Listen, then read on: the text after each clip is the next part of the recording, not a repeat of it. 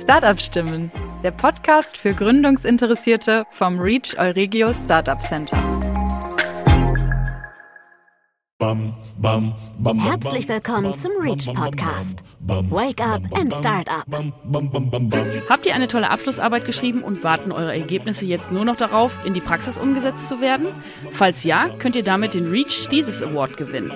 Ob Bachelor, Doktor oder Masterarbeit ist dabei egal. Informiert euch auf unserer Website und bewerbt euch bis zum 31. Juli. Wir freuen uns auf eure Einsendungen und drücken euch die Daumen.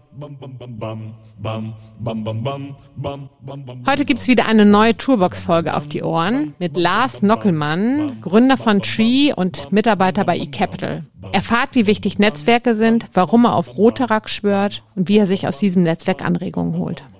Hallo Lars, schön, dass du heute wieder bei uns im Podcast-Studio bist. Es geht heute um deine Toolbox ähm, und ich freue mich, dass du uns ein bisschen Einblicke gibst in, ja, so was dich antreibt, ähm, was dich interessiert, ähm, was so deine Learnings sind. Ja, sehr gerne. Schön wieder hier zu sein. Man gewöhnt sich langsam an den Weg hier. ja.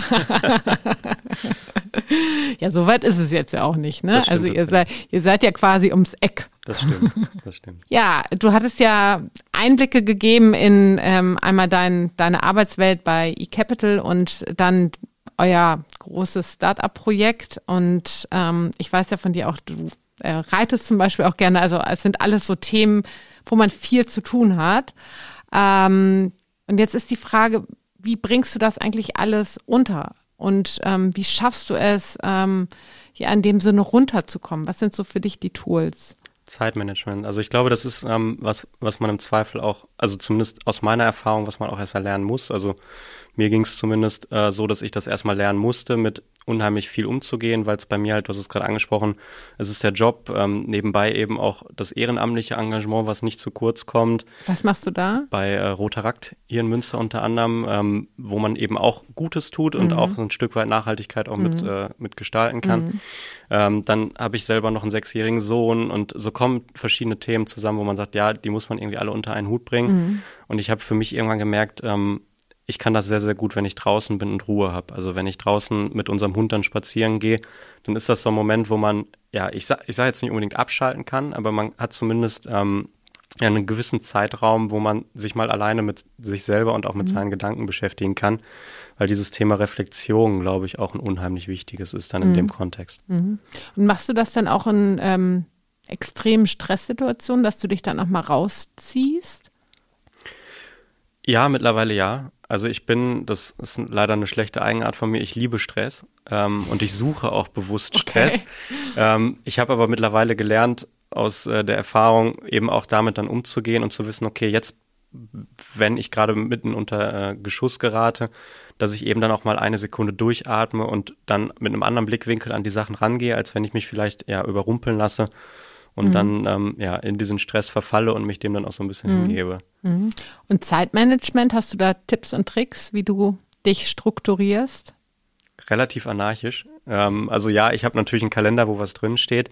Ähm, der ist aber relativ flexibel auch geführt. Also ich habe jetzt nicht, dass ich sage, ähm, ich muss dienstags zum Fußballtraining und donnerstags zum Fußballtraining, ähm, sondern das meistens, und das ähm, mag ich auch sehr gerne, dass es eben halt flexibel gestaltet ist, dass ich sagen kann, okay, morgen Abend habe ich Lust, ähm, Sport zu machen oder übermorgen gehe ich gerne dann zum äh, Rotaract zu einer Veranstaltung, die wir dann machen. Also so hat man einfach die Freiheit, so ein bisschen seinen Alltag oder seinen Tag drumherum so zu gestalten, wie man es in dem Moment braucht, weil man eventuell dann bei der Arbeit sitzt und es ist viel los und man sagt, okay, heute Abend würde ich dann gerne einen entspannten Abend machen. Mhm. Ähm, so hat man dann diese Freiheiten und das weiß ich sehr, sehr zu schätzen. Okay, das heißt, du lässt dich auch nicht durch dein, deine Freizeit stressen, sondern nimmst die, ich habe es jetzt heute vor und mach das, aber es wird jetzt nicht zum Freizeitstress, dass man, oder zum, zum Stress, ich muss heute noch zum Fußball und habe aber noch was fertig zu machen.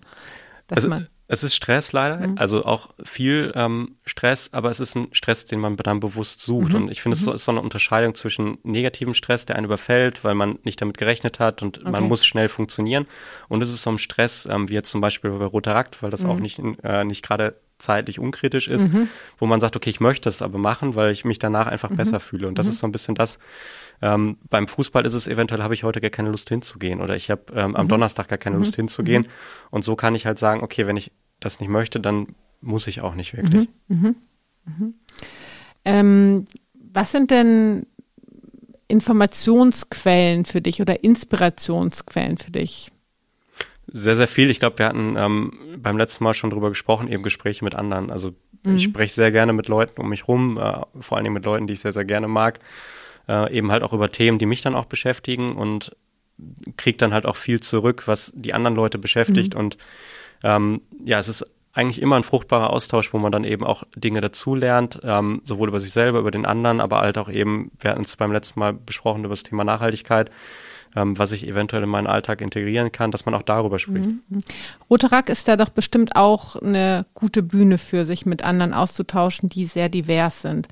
Ähm, magst du vielleicht einmal erklären, was Rotarack ist? Weil ich glaube, das kennt auch nicht jeder.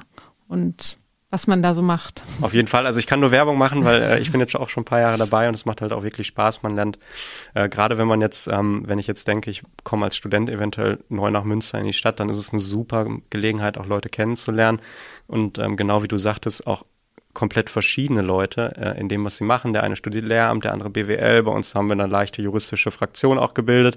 Ähm, aber sind auch mittlerweile so, dass wir, wie ich jetzt zum Beispiel, Leute aus dem Beruf dann dabei haben und so kommen halt ganz verschiedene Leute zusammen, aber alle mit einem gewissen, ja, auch mit der gewissen Richtung eben Gutes zu tun. Und ähm, wir haben die drei rotarischen oder die drei rotaraktischen Säulen, äh, lernen, helfen, feiern und das machen wir dann eben halt auch bei uns. Mhm. Also wir sagen, okay, wir wollen halt auch lernen. Also wir haben viele Vorträge dann bei uns ähm, über ganz spannende Themen auch, ähm, sowohl von uns aus dem Club raus, wo jemand sagt, okay, ich habe ein Thema, das beschäftigt mich oder ich komme aus einem Bereich, der für euch eventuell interessant ist. Wir haben aber auch externe Gäste immer mal zu Besuch, die dann eben auch nochmal einen ganz anderen Blickwinkel rein, äh, mit reinbringen oder auch eine andere Erfahrung ähm, und machen dann eben den Bereich helfen, wo wir Sozialaktionen halt auch machen. Wir hatten jetzt vor kurzem die Kauf 1 mehr Aktion, die wir auch regelmäßig eigentlich machen, ähm, wo Kunden, wenn sie ins in den Lebensmitteleinzelhandel gehen, dann eben ein Produkt mehr kaufen und wir das Ganze dann spenden. Mhm.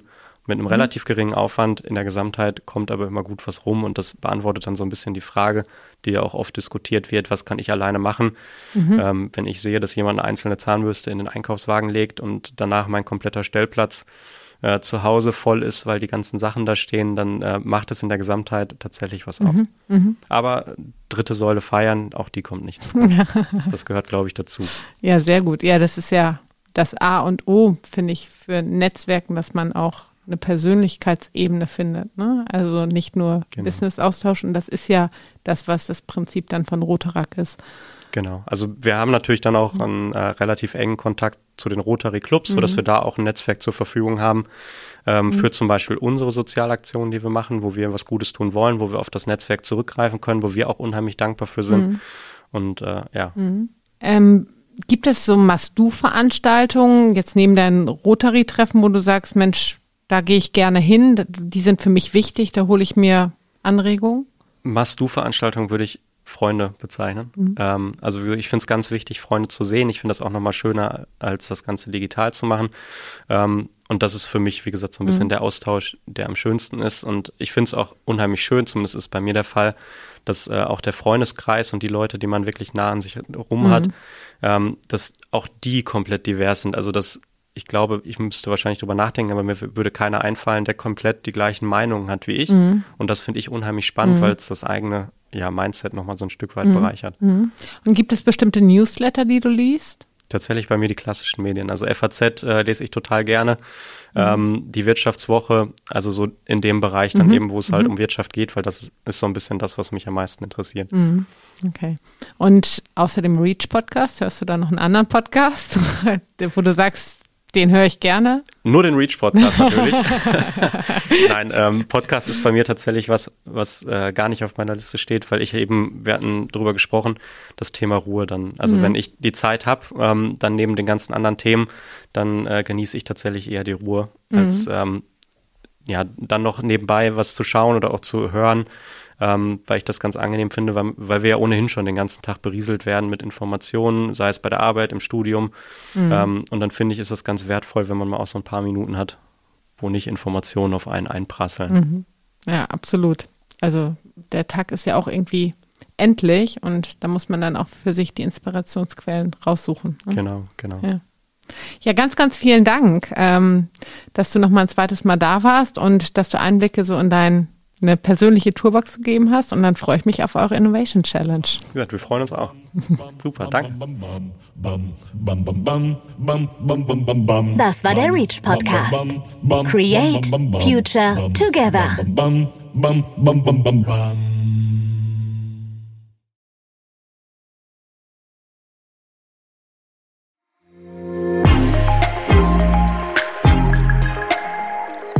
Reach From Science to Startup